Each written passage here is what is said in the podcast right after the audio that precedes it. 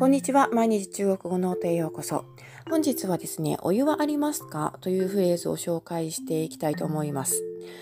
あの、意外と思われるかもしれないんですが、このお湯というのがですね、意外、あの、結構中国では大切なキーワードになってきます。というのもですね、中国の方の中には、あえっ、ー、と、冷たい飲み物をね、あまり飲まれない方がいらっしゃるんですね。冷たいものは、あまりあの、体によろしくないということで、避ける傾向があったりします。それも少しずつね、変わってきているとは思うんですが、えー、私が少なくとも中国をふらふら旅行してた時はですね、お湯というのはとても大切な飲料だったんですね。でですね、あの、このお湯はありますかという場合、えー、と、2種類ありまして、飲み水としてのお湯と、あとはあのシャワーとかね、そういう時のゲストハウスで熱いおあのシャワーありますかというふうに聞く時のお湯、2種類の言い方があります。でですね、飲み水としてのお湯はですね、えー、大抵のゲストハウスとかホテルとか、あとは寝台車ですね、中国の寝台車両にほとんどと言っていいぐらいお湯を供給するエリアがあるんですね。給湯所みたいな給湯エリアみたいなところがありまして、で、あの、その施設を利用する人は自由にお湯がいただけるところになります。で、あの、そのお湯はですね、えー、まあ、飲み水としてのお湯なので、飲むためのお湯なので、えっと、まあ、沸騰させて、かなり熱い状態で、えー、提供されてるんですけど、えー、これをですね、中国語では、海水と言います。海水。二文字ですね。海というのは、あの、ちょっとかなかなりデフォルメされてますが、もともとの漢字は、日本語で開くという時の、えー、漢字で漢字になります。門構えですね。の開く。それに、水はおなあの日本語の水という字が当たります。この2つの文字で海水というふうに言います。で、これですね。あの、まあ、左右としてそのまま飲む人もいらっしゃれば、それでインスタントラーメンを作ったり、あとはね、自分であの水筒にお茶っ葉だけを持っていて、そこにお湯を加えて、お茶を出して飲むという、そういう飲み方される方もいます。はい。なので、えーと、これはね、覚えておくと、とても旅行中活躍してくれると思います。飲み水としてのお湯、日本語で言うなら左右が一番近いと思います。海水、海水。二文字、先ほど漢字を説明しましたが、発音記号はですね、第一声と第三声のコンビネーションになります。海は KAI というふうに発音記号を綴ります。第一声、高く平たく伸ばす音。そして、水という書くこの漢字ですね。水、水、SHUI と書いて第三声になります。SH の発音ですので、舌を口の中で巻き上げて、その下の左右から息を漏らすようにして、シュッと発音します。水、これあの母音の部分がですね UI と書かれているんですがこれ実はあの二重母音ではなくて三重母音なんですね。本当はあのこの U と I の間に E が隠れています。それで本当本来ならねシュエイという発音になります。ウェイウェイという三重母音になります。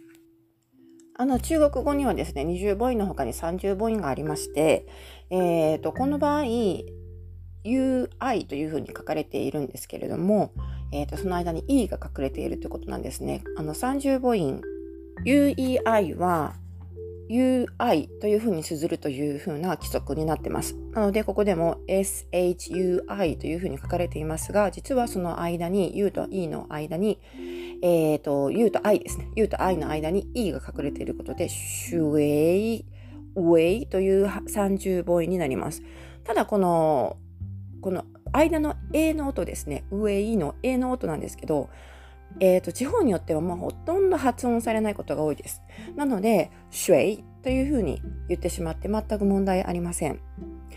はい、ちょっとね、発音の、えー、解説が長くなりましたが、とにかく、お湯、えー、左右ですね、という意味で、海水、海水というふうに言います。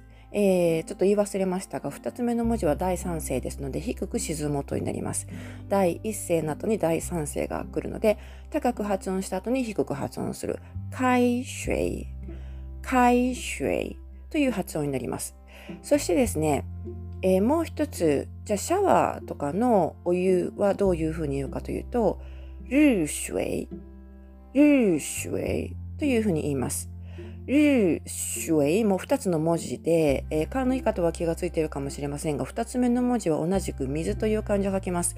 なので発音記号は全く同じで、えー、シュエイ、えーと、第3声のシュエイですね。で、1つ目の音が変わって、ルーという音になります。これは発音記号では RE と綴ります。で、R の発音ですので、これもね、舌を口の中で巻き上げて発音します。ルーシュエイ。で、えー、母音が E ですので、どちらかというと、ぼんやりした曖昧な母音になります。で、漢字はですね、これ熱いという、えーと、日本語の熱いという字ですね。お湯が熱いとかの熱い、あれを使います。なので、こちらの方がね、熱湯というかね、お湯という感じがするんですが、とにかく、えー、最初の文字、熱いという文字、これは第4声になります。なので、上から下に急降下する音になります。ルーシュエイ。そして、えー、2つ目の音が第3声、低く沈む音ですので、上から下に一気に下がって低く発音する。ルーシュエイになります。そして、えー、これがお湯ですね。2つのお湯を紹介しました。じゃあ、あの、ありますか？の部分はどういうかというと、有没有有没有というふうに言います。あの、ありますかという言い方は他にもあの、あるんですけど、とりあえず、まずは、有没有というのを覚えておくと使いやすいと思います。これ3つの漢字で構成されていまして、最初の文字は、有、有、これも実はね、30母音というふうに言われているんですが、you というふうに使あの綴ります。発音記号ですね。第3声。よう、よう。日本語のあるという文字を使うので、あの、覚えやすいと思います。このようという漢字は、えっ、ー、と、もうそのまんまあるというふうな意味で使うんですが、その次に来る2文字、めよう、めよう。これがですね、反対にありません、存在しません、持っていませんという意味になります。このメイというのは、あの、これあんまり日本語では使わないと思うんですけど、ボツという風な、え、ー、と、漢字になると思います。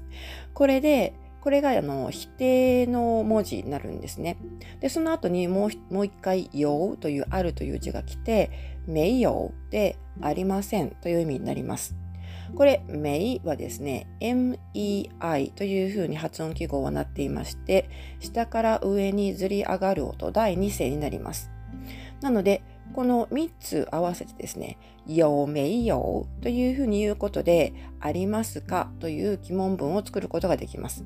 これでよめいよを最初に持ってきて、その後に聞きたいものを対象物を置くだけで文が完成します。なので、お湯はありますか？飲むための左右がありますか？という場合、有没有开水有没有开水有没有開水有没有開水。というふうに聞きます。一方のシャワーとか、例えばのゲストハウスに行った時にシャワーとかね、お風呂のね、お湯がありますか？使えますか？という意味で、お湯はありますか？と聞く場合、有没有日水有没有日水有没有日水有没有日水？というふうに言います。というわけで今回はお湯はありますか？という言い方2種類紹介しました。飲むためのお湯、左右という意味で使うならば、有没有開水？左右は開水になります。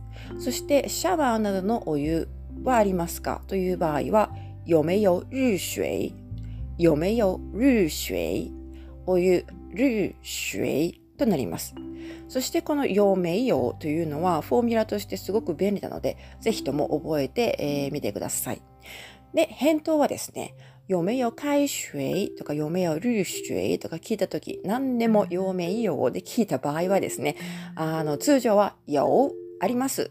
あるいは没有ありません。で、返事が返ってきます。